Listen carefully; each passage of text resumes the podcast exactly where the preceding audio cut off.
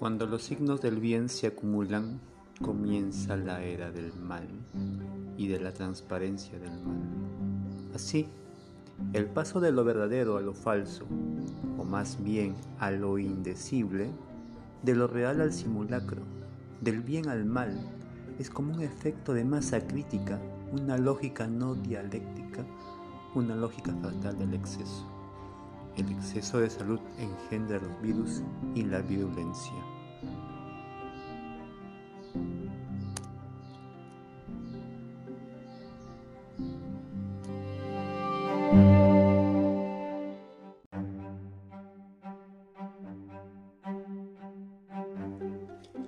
Los cuentos, las narraciones, los mitos, las leyendas, siempre han estado presentes, trascendiendo y adaptándose a todas las etapas de la historia, acompañando, ilusionando, emocionando y educando a las personas de todos los tiempos.